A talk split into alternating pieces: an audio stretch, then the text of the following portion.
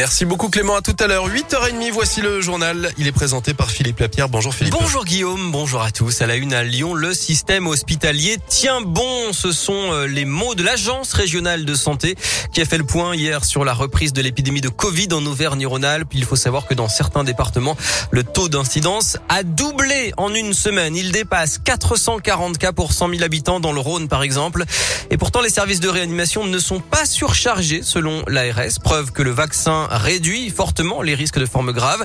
Il n'en reste pas moins que les personnels de santé sont à bout après deux ans de crise. Et puis pour ce qui concerne la dose de rappel et les difficultés à prendre rendez-vous, le directeur de l'agence régionale de santé, Jean-Yves Graal, appelle à la patience. Il n'y a pas lieu de s'inquiéter parce qu'on n'a pas de rendez-vous demain. Tout ceci s'étale et nous avons une ouverture programmée et progressive des rendez-vous sur les pharmacies, chez les médecins et aussi dans les centres de vaccination.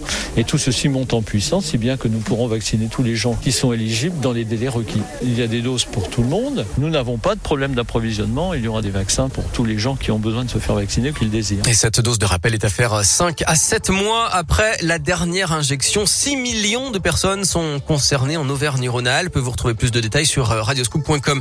Et pour ce qui est de la situation en France, l'épidémie de Covid regagne du terrain avec plus de 10 000 personnes désormais à l'hôpital et plus de 47 000 cas enregistrés en 24 heures contre 30 000 la semaine précédente. On risque de dépasser le pic de la troisième vague, selon le ministre de la Santé, Olivier Véran.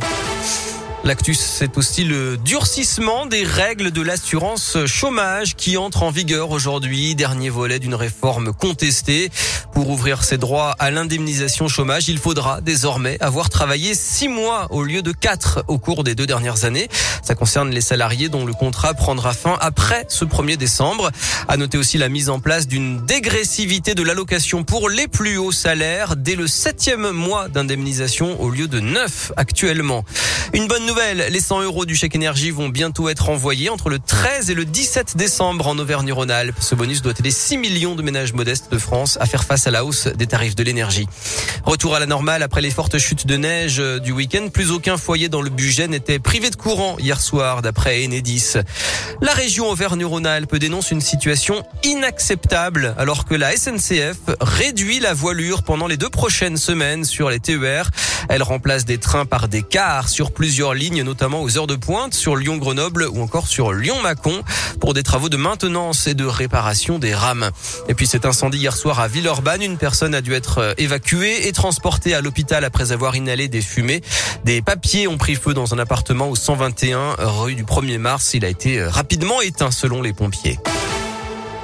Du football ce soir, match à huis clos à Dessine puisque l'Olympique lyonnais, vous le savez, a été sanctionné après l'interruption du match face à Marseille le 21 novembre. Lyon-Reims, c'est à 21h. L'entraîneur Rémois Oscar Garcia ainsi que son adjoint seront absents positifs au Covid. Une très belle frappe de la lyonnaise Selma Bacha pour sceller la victoire de l'équipe de France féminine face au Pays de Galles. 2-0 hier. Les Bleus sont seuls en tête de leur groupe de qualification pour le Mondial 2023. Et puis en Eurocoupe de basket, l'Asvel féminin reçoit Liège ce soir à 20h, salle Madobonnet. Attention au, bouchon près de la salle. Elle est excellente. Enfin, quelle est la... non. Enfin, quelle est la... non.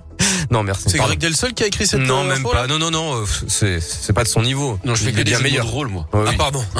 Non, je plaisante. C'était très drôle, Philippe. Non, c'était pas terrible. Quelle est la, la vidéo, enfin, la, la plus populaire de l'année 2021 sur YouTube? Eh bien, c'est ça. Je me souviens. Ah, bah oui. Et oui, c'est le clip sur les gestes barrières que McFly et Carlito avaient réalisé à, à la demande du président Emmanuel Macron.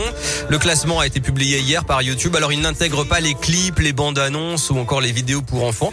Je me souviens, et donc la vidéo la plus vue avec euh, près de 16 millions de vues entre janvier et novembre devant les pubs versus la vie 5, parodie des pubs et une Ah, seconde avant la catastrophe des youtubeurs Cyprien et Squeezie.